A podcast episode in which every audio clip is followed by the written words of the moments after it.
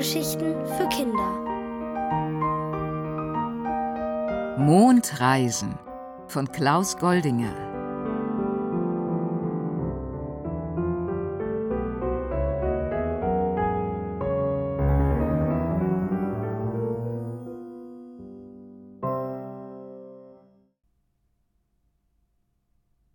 Im Tal der Muku zum Mond gelangt man am besten mit dem Mondkalb. Das weiß jedes Kind. Und deshalb können auch nur Kinder mit dem Mondkalb reisen. Es ist ja selbst noch ein Kind und keine erwachsene Muku. Aber wie und wo findet man das Mondkalb? Ganz einfach. Es treibt sich stets bei Vollmond vor den Häusern der Kinder herum, die mondsüchtig sind, so wie der kleine Diego. In einer dieser Vollmondnächte nun stieg der kleine Diego noch schlaftrunken aus seinem Bett und öffnete die Tür zum Garten. Und da stand es und wartete auf ihn, das Mondkalb. Es war ganz gelb, wie der Mond, nur seine Augen glänzten himmelblau. Hallo Mondkalb, rief Diego es an, nimmst du mich mit zum Mond? Deswegen bin ich doch hier. Komm, steig auf, blökte das Mondkalb. Er schwang sich auf seinen Rücken und hui ging es ab. Halt dich gut fest, das ist keine Kutschfahrt. Diego klammerte sich an den Hals des Kalbes und duckte sich tief hinter dessen breite Ohren. Der Fahrtwind zerrte an ihm wie mit Riesenzangen. Schon huschten sie dicht an einer Raumstation vorbei, in der die Astronauten ihnen mit offenen Mündern nachstarrten. Natürlich meldeten sie sofort zur Erde, was sie gesehen hatten doch dort glaubte man, sie hätten einen Höhenkoller. Bald darauf setzte das Mondkalb in einem weiten grünen Tal auf, das geschützt hinter hohen Bergen lag. Wo sind wir? fragte Diego das Kalb. Im Tal der Muku. Komm mit, ich stell sie dir vor. Oder besser, ich stell dich ihr vor, ach oder was auch immer. Aber erst mal nimm diese Sauerstofftabletten. Unsere Atmosphäre hier kannst du wohl noch nicht ab. Du keuchst ja wie eine alte Dampflok. Und wirklich, Diego kriegte kaum noch Luft, als wäre er die Strecke zum Mond gerannt.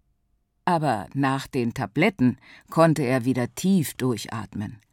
Er ritt auf dem Mondkalb über eine mit hohem Gras bewachsene Ebene. Nur hier und da war das Gras kurz abgeknabbert. Die Weide der Muku, erklärte das Kalb. Die hat ja wohl genug zu fressen, dachte Diego, während sie durch ein Tor in einen wunderschönen Garten einbogen. Überall an Bäumen und Büschen hingen die feinsten Früchte Äpfel, Birnen, Pfirsiche, Kirschen, Orangen, aber auch Beeren aller Art Erdbeeren, Himbeeren, Johannisbeeren, Stachelbeeren, Brombeeren, Blaubeeren und was noch alles. Frisst die Muku auch Obst? wunderte sich Diego. Na klar, das ist doch das Beste dabei, rief das Mondkalb. Und es erzählte ihm, wie die Kuh Fruchtmilch herstellte, indem sie Unmengen der Früchte verspeiste, nach denen die Milch dann schmecken sollte. Sie war auch schon auf die erstaunlichsten Mischungen verfallen. Du kannst es gleich probieren, wir sind schon da. Sie hielten vor einem Holzhaus, das so aussah wie ein prächtiges Bauernhaus. Bisschen übertrieben für einen Stall, meinst du nicht? bemerkte Diego. Das Mondkalb schnaufte verächtlich. Die Mugul lebt doch nicht im Stall, wo denkst du hin? Und sie war wirklich kein Stall, diese große, gemütliche Wohnstube, in die sie nun hineinkamen. Überall standen dick gepolsterte Sessel herum, auf kleinen Tischen daneben eine Menge leerer Gläser. An den Wänden hingen Bilder, auf denen die Muku zu sehen war, wie sie Gras fraß oder auch Früchte. Jetzt lag sie auf einem gewaltigen Sofa und schlief. Dabei lächelte sie fein und murmelte im Traum vor sich hin Himbeeren mit Heidelbeeren oder lieber mit Kirschen oder doch besser mit. Dies ja ganz bunt, entfuhr es Diego. Denn die Kuh war wie ein Flickenteppich in allen Farben gefleckt. Rot, grün, blau, gelb, violett, orange und auch ein wenig schwarz.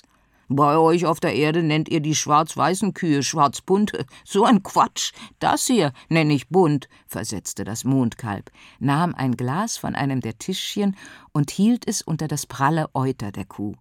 Er drückte es leicht, und das Glas füllte sich im Nu mit einer grünlich-gelben Flüssigkeit. Dabei erwachte die Muku.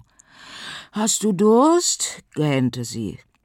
Ist nicht für mich, Wir haben einen Gast, flüsterte das Kalb.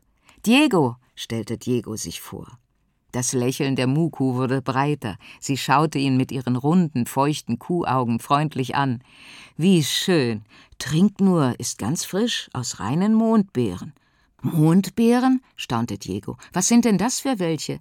Diese großen, runden, gelben mit den grünen Punkten, strahlte die Muku. Die gibt's bei euch nicht, sind so groß wie Tennisbälle, erläuterte das Mondkalb. Dann will ich mal, entschied Diego und kostete von der Mondbeerenmilch. Etwas so Leckeres hatte er noch nie getrunken. Es schmeckte ein bisschen wie der Saft dieser Tropenfrucht, der Maracuja, den ihm seine Mutter mal gemacht hatte, aber doch auch wieder anders, lieblicher. Und dann mit dieser köstlichen Milch. Fantastisch. Die Muku freute sich, dass es Diego so gut schmeckte, doch das Mondkalb rettete ihn vor ihren Küssen. Wir müssen nun los, da drüben wird's schon hell. Und es wies auf die Erde, die wie ein blasser Mond draußen vor dem Fenster hing. Jetzt schon? Komm bald wieder, kleiner Diego, und passt auf, dass ihr dem roten Stier nicht über den Weg lauft, warnte die Muku die beiden noch, als sie das Haus verließen. Aber kaum hatten sie den breiten Kirschbaum umrundet, da stießen sie fast mit dem mächtigen roten Stier zusammen. Er hatte sich an den Orangenbaum herangemacht und fraß eine Orange nach der anderen mitsamt der Schale. Dabei schaute er sie aus roten Augen drohend an. Das ist Diego, sagte das Mondkalb schnell. Diego? Kommt mir irgendwie spanisch vor, der Name. Bist du ein Torero? rührte der Stier. Äh, mein Vater heißt auch, äh, stammelte Diego. Auch ein Torero? Toreros kann ich nicht ausstehen. Das ist verständlich. Wir sind gegen den Stierkampf. Kampf, schnaufte der Stier abfällig. Wer kämpft denn dabei überhaupt? Die Toreros weichen doch nur aus. Wenn ich einen von denen erwische, schicke ich ihn von hier direkt bis zum Mars. Er versetzte dem Kirschbaum hinter ihm einen solchen Tritt, dass die Kirschen nur so herunterpurzelten. Na, nichts für ungut, brummelte der Stier und machte sich über die Kirschen her. Lass dich nicht von der Muku erwischen. Du frisst ihr noch ihre Früchte weg, ermahnte ihn das Mondkalb.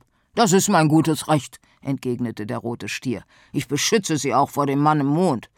So ein Spinner, lachte das Kalb und schwang sich mit Diego in die Lüfte. Unterwegs machte es sich über den Stier lustig. Der sei ein übler Schnorrer, der auf Kosten der Muku lebe. Und der Mann im Mond sei der friedlichste Mann der Welt. Können wir den nicht nächstes Mal besuchen? fragte Diego. Warum nicht? willigte das Mondkalb ein und landete im Garten. Bis zum nächsten Vollmond, rief es Diego noch zu, und schon war es verschwunden. Als Diego in seinem Bett lag, wusste er nicht mehr, ob er wirklich zum Mond gereist war oder alles nur geträumt hatte. Aber er hatte doch noch den Geschmack der Mondbeeren im Mund. Er leckte sich die Lippen und schlief zufrieden ein.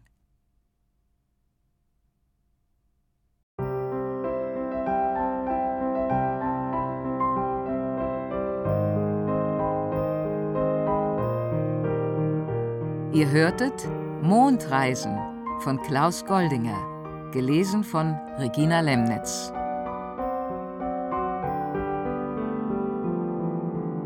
Ohrenbär. Hörgeschichten für Kinder. In Radio und Podcast.